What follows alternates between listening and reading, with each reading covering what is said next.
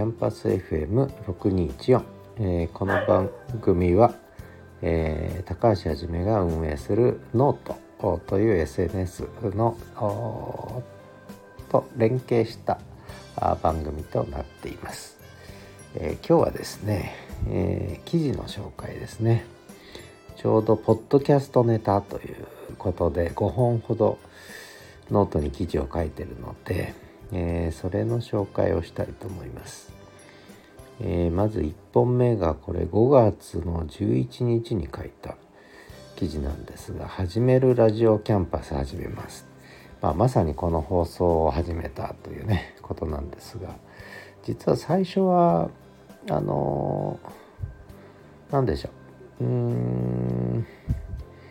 ツイッタースペース使ってえー、ちょっと配信を始めてでそれをノートの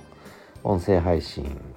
音声記事ですね、えー、とそれからこのスタンド FM に、えー、音源を乗っけて、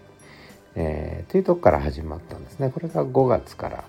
始まったんですけれどもでしばらくそれでやってたんですがどうもそれだけでは物足りないということで、えー、7月4日からですね、えー、まあポッドキャスト展開を始めたということですね。で一つはこのスタンド FM のこの、えー、番組キャンパス FM6214 を、えー、Apple Podcast や Spotify それから、えー、Google Podcast それから Amazon Music にも配信するという形にしたこととこれとはもう一個別の番組を立ち上げたんですね。それが「始めるラジオキャンパス」っていう名前の、えー、番組にしたんですがこれは実は Spotify をホスト曲にしてで Spotify から、えー、Amazon Music Google Podcast Apple Podcast へと配信するというそういう番組を立てたんですね。でどういうことかというとこのスタンド FM でやっているこの放送ですけれどもこれはもう完全に私のノートオンラインサロン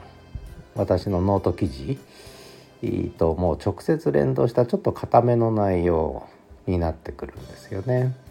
え、でしかも長いちょっと長めの内容になってくるんですがちょっとそれだけだとうーんまあ愚痴が狭いって言うと変ですけどもなんかこうラジオとしても窮屈かなという思いもあってでそれでもっとラジオらしく自由にまあいい加減なことも含めてちょっとしゃべるという、まあ、そういう番組が欲しいなと思って、いたところ、えー、やっぱりちょっと Spotify が使いやすいですね。今 Spotify ユーザーも伸びてるみたいですし、えー、Spotify でポッドキャストを聞く人も非常にどうも Apple ユーザーを超えたみたいな話も、えー、耳にしてるんですけれども。でこれはやっぱり使いやすいですね。でちょうど7月の4日から、えー、Spotify で配信を始めてこれが各ポッドキャストにも流れていくと。でちょうどその2日前ぐらいに木村拓哉さんもね芸能人のね、えー、Spotify デビューをしていたということで、まあ、ほぼ同じタイミングで Spotify をキムタクと同じタイミングで始めたとまあどうでもいい話ですがでそれで、えー、7月4日に記事を書いたんですね。始めるラジオキャンパス始めてます。ポッドキャストも始めました。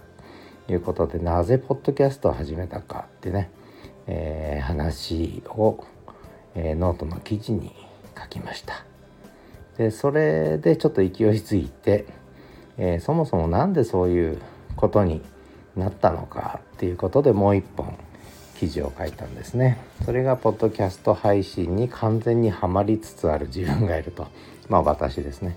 えー、ポッドキャスト配信はまっちゃったんですね。7月今月に入ってから。それをもうそのまんまこういういきさつでこうやってポッドキャスト配信までたどり着いたんですよっていうまあ一つの経験談ですね。まあ、誰かの参考になればと思って書いてみました。でそれからもう一個、えー、私はあのノートという SNS をメインに、えー、オンラインサロンとかまあ文字配信ですよね。をしてるんですがやっぱノートだけじゃつまんない。でポッドキャスト展開したことでこれよく考えたら実は文字で配信することと音声で配信することってこれもう車の両輪なんじゃないかと、えー、いうふうに、まあ、考えまして。でどっちかだけじゃやっぱりつまんないと。ね、例えば言葉は目で読む文字と。それから耳に入ってくる。声と、ね、この2つがなければやっぱり言葉によるコミュニケーションというのは、えー、文字だけでは完結しない。やっぱ音声がなければ語り言葉がなければ完結しないと、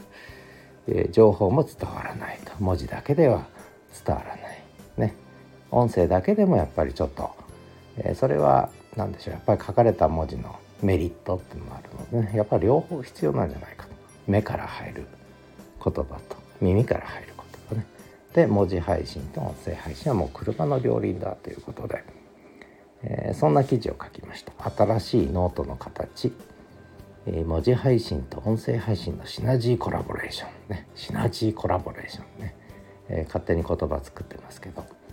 えそんな記事も書きました。え、これが全部7月4日7日そして7月12日ともう1週間のうちに書きました。でそれを踏まえて、えー、ポッドキャストが、まあ、7月4日から始まって2つの番組立ち上げてでそれぞれちょっと、えー、そこにエピソードもねだいぶ溜まってきたのでポッドキャストの番組とエピソード紹介っていう記事もえー、ノートに書きました。これが7月16日ですね。えー、まあ是非ちょっと私のこう何でしょう。音声配信から5月から始まった音声配信が7月にはポッドキャスト展開までしかも2つも番組作ってやってるという、まあ、そのいきさつとかね、えー、興味ある方は是非、えー、リンク先の記事も含めてね、えあと私のこの2つの番組もぜひよろしければ登録していただいて、えー、まあ聞いていただくと大体どんなことをやってこんなことになったかっていうのがわかるかと思います。えー、まあできればこのねスタンド FM の方で配信しているものは本当にノートまた高橋はじめのノートと完全に連動してますのでねそちらとセットで楽しんでいただけるとありがたいなと思ってます。ということで、えー、特にこの7月に入ってからのこの2週間のポッドキャスト展開ですねについて、えー、5本の記事合わせて紹介させていただきました、えー、興味を持っていただけるとありがたいと思います。ではまた。